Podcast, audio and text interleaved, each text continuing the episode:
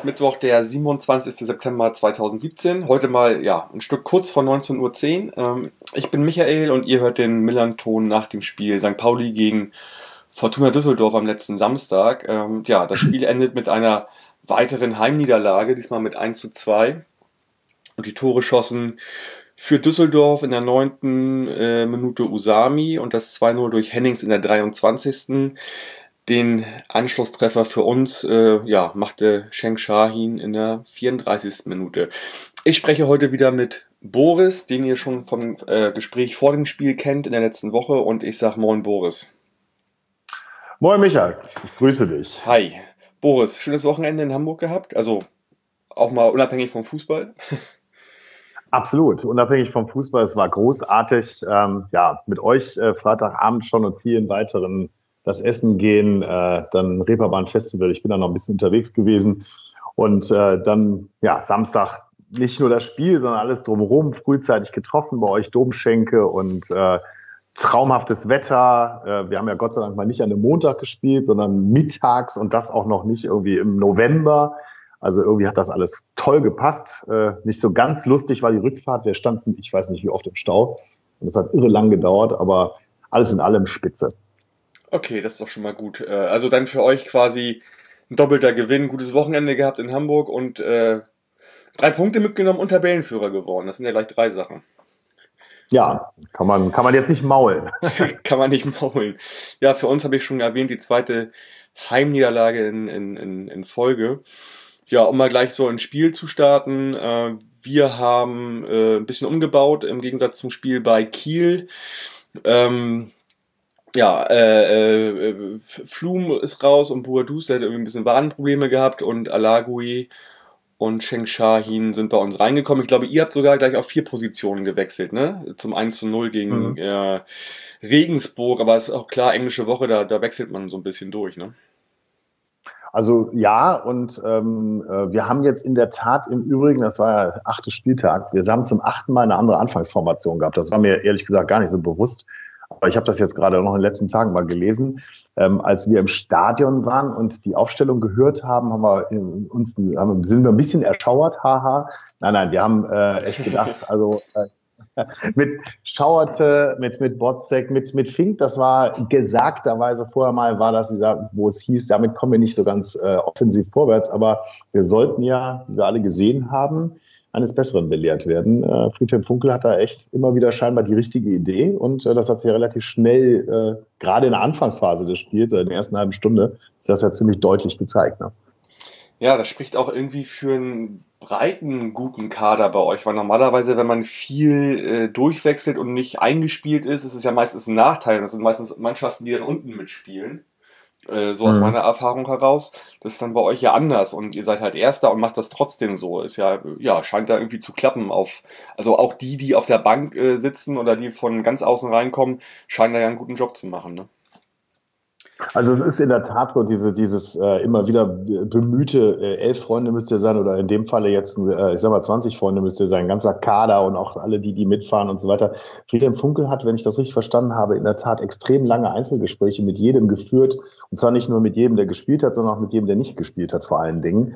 Und zumindest, ich sag mal, sehr glaubwürdig sind äh, im Moment diese ganzen Aussagen von allen, die sagen, wir haben hier so einen Bock gerade zusammen und wir ziehen da so dran und ich finde, das kann man auch irgendwie sehen. Und ähm, ja, im Moment ist es so, dass die echt mit breiter Brust voranlaufen und dann, also letztes Jahr hätten wir so ein Spiel zum Schluss abgegeben. Ja, und das gleiche gilt auch zum Beispiel für so ein Spiel wie gegen Regensburg, was holpriger war davor, als wir uns gesprochen haben. Da hätten wir auch noch wahrscheinlich das Unentschieden kassieren. Aber du kennst das auch, es gibt so Saisons, in denen sowas nicht passiert äh, und das ist im Moment zumindest der Fall. Ja. Mhm, mh.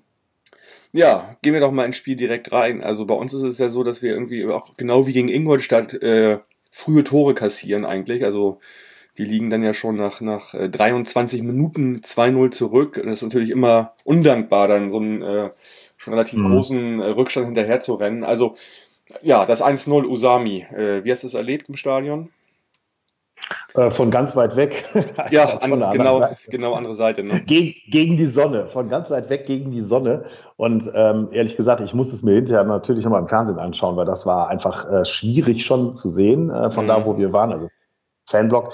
Äh, natürlich haben wir gesehen, dass er das Ding volles Programm getroffen hat. Wir hatten erst das Gefühl, dass ihm das vom Schlappen abgerutscht ist, war aber nicht. Also wie man hinterher sehen konnte, hat er das Ding wirklich unfassbar da reingejagt. Ich glaube, euer Keeper hat noch nicht mal richtig reagieren können. Nee, kannst du nicht. Äh, Genau, das war aber auch, äh, auch das konnte ich im Stadion, konnte das kaum sehen. Äh, das war ja vorher, ich sag mal, da gab es eine Flanke, die reinkam, die kam nicht, also flach, die kam nicht richtig, dann titscht das bei irgendeinem ab, ich weiß gar nicht bei wem, und plötzlich lag das bei ihm vor den Füßen. Und ähm, dann macht er dieses Ding. Das war schon äh, aller Ehren wert. Also ich habe es jetzt mir ein paar Mal angeschaut. Äh, das Ding sitzt volles Programm. Ja. Ich finde, das kann man immer und, gut sehen, wenn man genau auf der anderen Seite ist. Man sieht einfach so äh, diesen Schuss wahrscheinlich irgendwie und sieht dann aber dieses Netz halt so zappeln wahrscheinlich. Ne? Das ist immer. Das wirklich in, in Millisekunden, ja, mhm. also hintereinander. Und ja. ähm, also das, der hat schon einen tollen Schuss, das hat er letztens zu Hause auch schon mal gehabt. Also das war ja sein zweites Tor. Da, auch da hat er im Grunde genommen so einen Abpraller verwertet und hat den auch wirklich knallhart da reingeballert. Und ähm, ja, ich bin gespannt, was da noch so kommt. Also äh, der, der macht einen ziemlich guten Eindruck an mm, sich. Ne? Mm. Ja, auch da, auch schon wie gegen Ingolstadt ist mir aufgefallen, halt so, du hast halt ja im Prinzip zwei, dreimal die Möglichkeit, den Ball zu klären irgendwie, mhm. also nicht ranzukommen und dann siehst du halt immer doof aus, weil, weil einfach der Ball nicht rausgeht und über zwei, drei quasi äh, Stationen kommt der Ball dann zu Usami und der haut ihn rein. Ne? Also dem ist eine Ecke quasi vorweggegangen, dem Ganzen. Und, das ging äh, erst mal hinten lang in die Ecke, lang rein, dann wieder zurück. Dann hat einer von euch, ich weiß nicht mehr, wer es war, das Ding wieder hoch irgendwie an die Strafraumkante geköpft. Da war ja, der Gieselmann bei uns, hat den und also das ist so ein, ich sage jetzt mal, die Entstehung war so ein bisschen flippermäßig, ja, und äh, da guckt dann halt jeder in irgendeine Richtung und weiß nicht ganz genau, wo der Ball gerade hintischt, so ungefähr. Ja, ne? Und äh, das ist natürlich dann unglücklich, aber ähm, äh, es mag so unglücklich da in dem Moment sein und auch beim, äh, beim nächsten Tor war es ja auch unglücklich, äh, weil der zwischen zwei Verteidigern bei euch ja abprallt der Ball und äh, Hennings hat da diesen Riecher und geht dann quer durch. Aber auf der anderen Seite finde ich, äh, dass das jetzt vielleicht 2-0 ein bisschen hoch war, möglicherweise.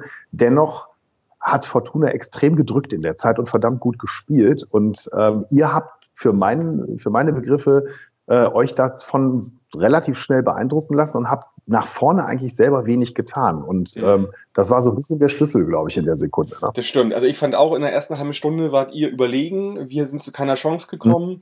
Und aus den ja, Möglichkeiten, die ihr habt, habt, habt ihr dann auch die beiden Tore gemacht, ganz einfach. Also sehr effektiv auch das Ganze. Absolut, ja. Ne?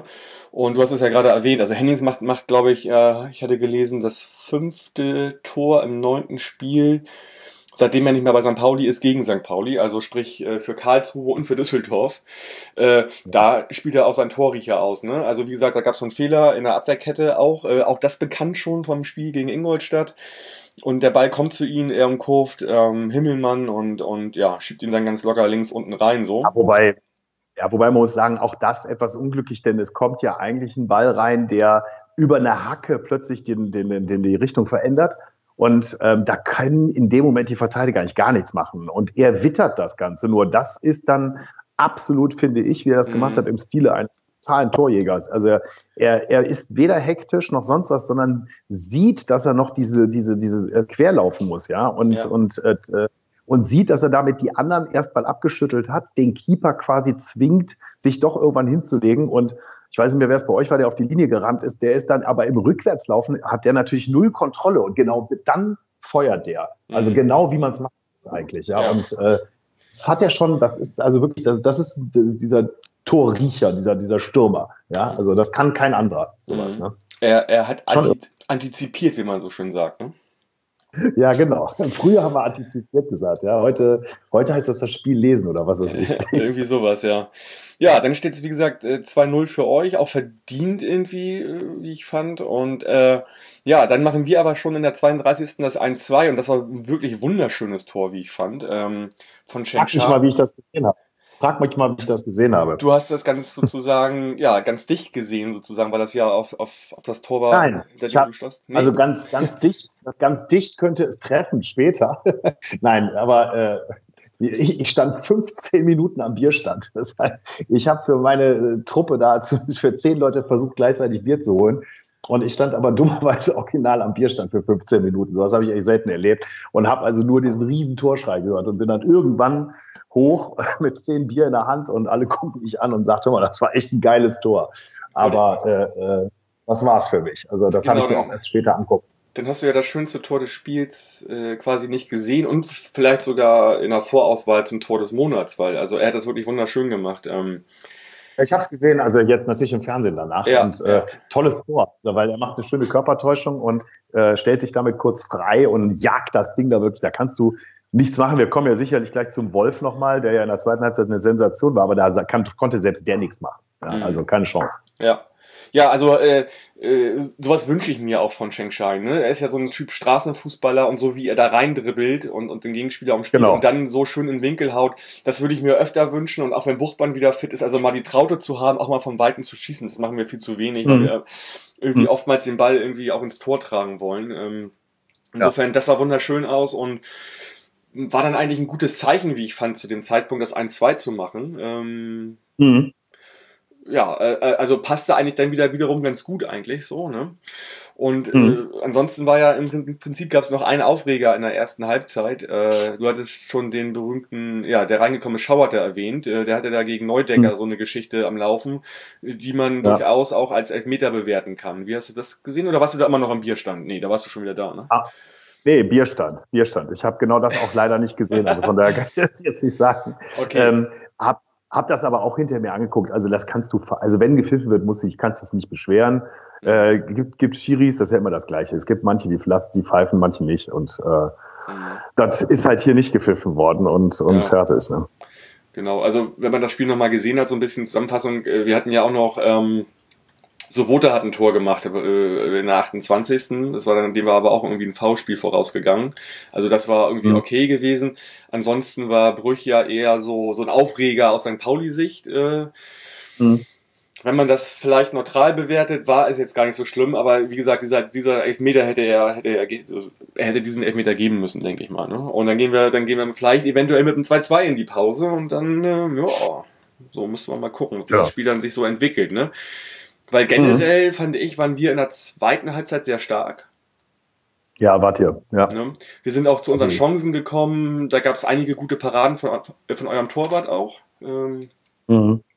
Ja, also der, der zweimal, also der zweimal hatte sich sowas von lang gemacht, sensationell. Ja. Äh, da hat er also wirklich gerade so eben noch das Ganze da rausgeboxt, das Ding. Und äh, das war schon toll. Also ich meine, ihr habt wirklich gedrückt. Äh, Gott, du und ist übrigens gerade 19.10 Uhr sehe ich. Also, ne? Jetzt, äh, jetzt haben wir 19.10 Uhr, genau. Genau, ja, ja. Ähm, aber wir haben, äh, ähm, äh, wir haben da Glück gehabt an vielen Stellen. Wir, wir, waren, wir haben uns deutlich mehr dann zurückgezogen und halt irgendwann auf die Konter gewartet sozusagen. Und äh, ihr habt das Spiel übernommen. Ihr habt also deutlich mehr getan. Mhm. Äh, du und ich haben ja eigentlich letzte Woche schon gesagt, es geht 2-2 aus. Und ich war auch der felsenfesten Überzeugung, dass wir beide uns jetzt danach über ein 2-2 unterhalten. Aber ja. ähm, wie ich eingangs sagte, es gibt so Saisons wie diese, äh, da klappt das dann auch, dass man damit durchkommt. Ja, ja? Und, also ich, äh, ich, bin auch so aus dem Stadion raus. Ich denke, ich habe doch 2-2 getippt und eigentlich ist es auch ein 2-2 irgendwie, verdammt nochmal. Ja. Ähm, ja. So kommst du Gefühltes 2-2. Aber du kannst ja, du kannst ja auf die Schulter klopfen, ist ein gefühltes 2-2. Ja, also wie gesagt, wir hatten ganz gute Chancen in der, in der zweiten Halbzeit irgendwie und äh, ja, ähm, da hätte man vielleicht äh, äh, durchaus noch einen Elfmeter pfeifen können in der, in der Nachspielzeit. Ähm, mhm. Mit der Hand oder was, ja? Also, ja, so Handspiel. Äh, also natürlich, wenn du, du bist ah. natürlich voller Emotionen, Adrenalin, wir natürlich alle, äh, Adrenalin haben natürlich alle Hand gerufen und, und wir waren uns sicher, wir sind hier verpfiffen worden. Scheint aber auch ebenso ganz okay gewesen zu sein, dass er den noch nicht gepfiffen hat. Also da muss ich, ich habe mir das auch nochmal angeguckt, also da muss ich ganz ehrlich sagen, also völlig ohne, ohne meine rot-weiße Brille, wenn das irgendwo als Hand gepfiffen wird, dann fasse ich mir an den Kopf. Also generell nicht, nicht, nicht für uns jetzt auch irgendwo anders, mhm. weil der Ball kam aus zwei Metern, der dreht sich um, also der, der guckt wirklich woanders hin und der hat den, also der weiß gar nicht, dass er den Arm jetzt genau in die Richtung packt. Der, der ist auch im Schwung, also der, äh, das, das kannst du überhaupt nicht verhindern. Und Absicht kannst du da null unterstellen. Also wenn die, wenn die Handregel demnächst lautet, dass einfach weil es Hand ist und der Ball nicht weiterkommt, dann ist es ein Elver. Aber im Moment ist das eben nicht. Im Moment muss die Absicht noch dabei sein. Mhm. Und, äh, und das kann man dann eigentlich nicht pfeifen. Also das wäre hart gewesen. Aber der Schiri hat doch bestimmt in der Halbzeitpause gesehen, dass das ein Foul war äh, in der 45. und wir hätten Elfmeter bekommen müssen. Hätte er doch als ausgleichende Gerechtigkeit da einen Elfmeter pfeifen können, oder nicht? Ich fand, das war jetzt sehr viel hätte. Nun gut, also so, ja. ne, so von der Gerechtigkeit ja. her. So, naja, gut, nee, ist klar, macht dann keiner. Also nochmal, äh, nochmal, 2-2 hätte es ausgehen können und das wäre auch absolut gerecht gewesen, um das mal zu sagen. Das geht auch jedem von uns so. Jeder von uns weiß, dass das ein äh, glückliches Ding ist. Das haben übrigens auch, wie du weißt, hinterher äh, Friedhelm Funkel, alle Spieler haben auch gesagt, also das ist eine ganz enge Kiste gewesen und das hätten wir auch mhm. ganz klar 2-2 spielen müssen oder können. Aber, jetzt wiederhole ich mich nochmal, ähm, gibt so, gibt so Saisons und in, dem, in der sind wir zumindest bis jetzt so, dass uns da immer wieder das alles ganz gut glückt. Ja, ja, dann mal ja. sehen, wie es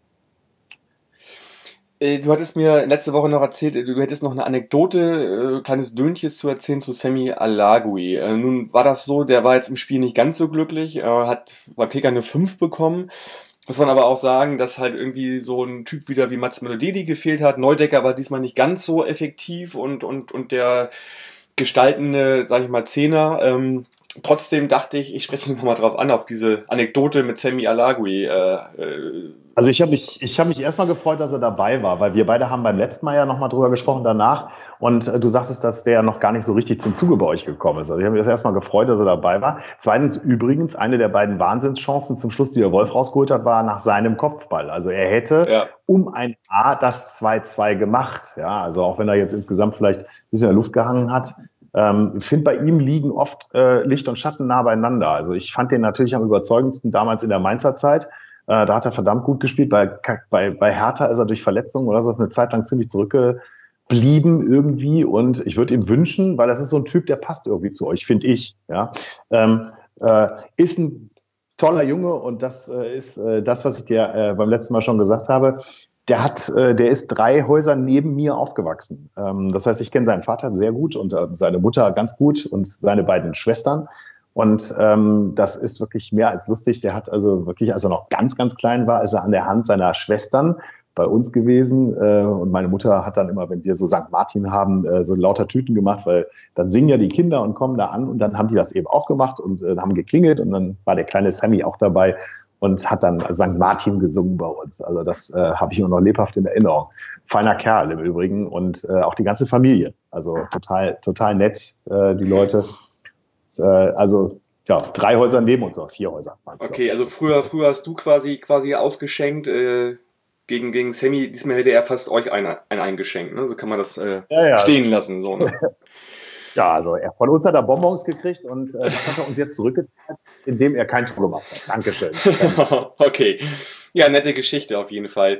Äh, auch eine nette Geschichte. Wir sprachen schon in der Folge vor dem Spiel. Du als Mitinitiator oder Initiator der Kampagne, du hast die Wahl 2017. Mal unabhängig von der Wahl, mit deren Ausgang ja nun echt keiner zufrieden sein kann, der irgendwie klar denken kann. Äh, wie zufrieden warst du denn so, ja, um Stadion, im Stadion, wie, wie nochmal auf das eigentliche Wählen, Gehen überhaupt hingewiesen worden ist?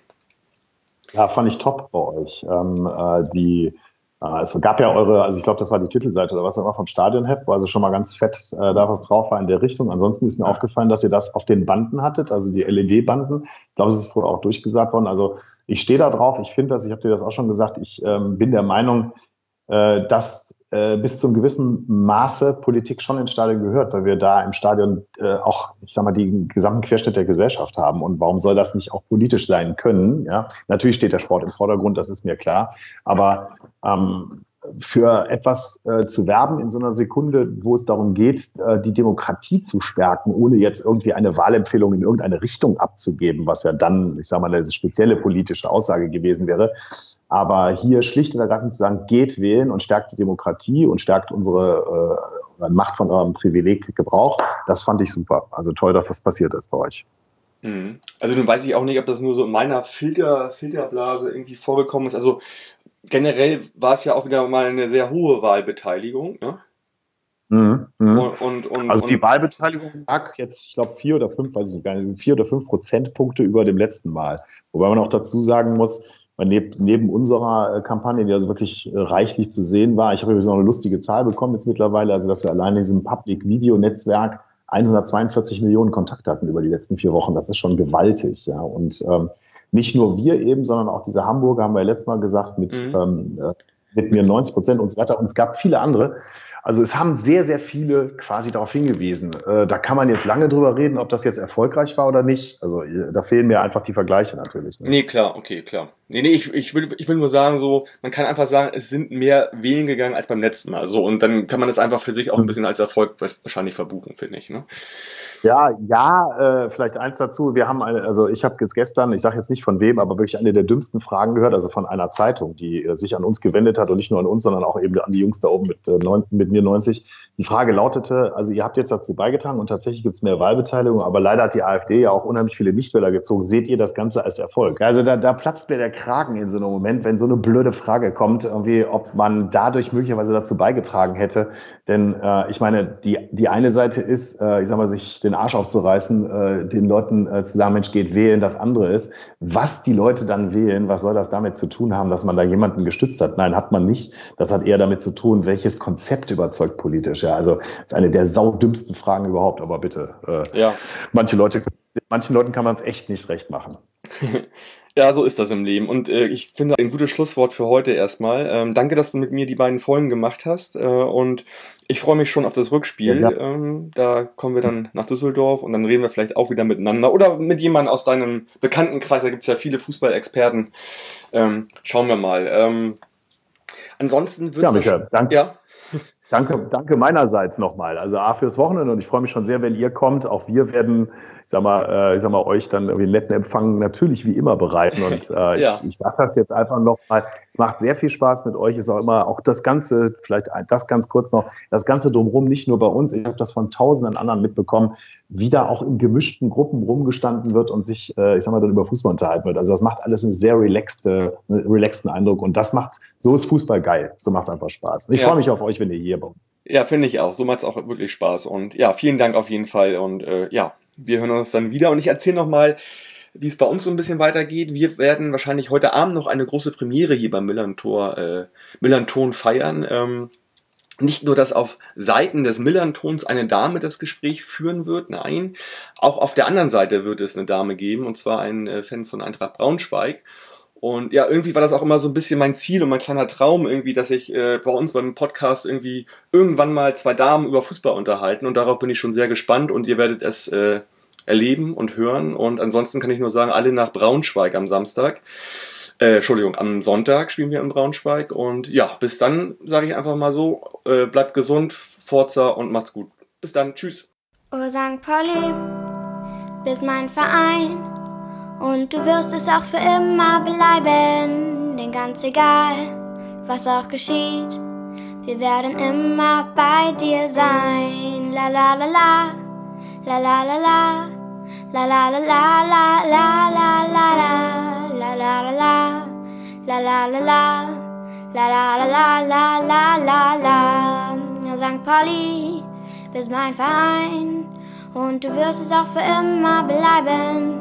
ganz egal, was auch geschieht, wir werden immer bei dir sein.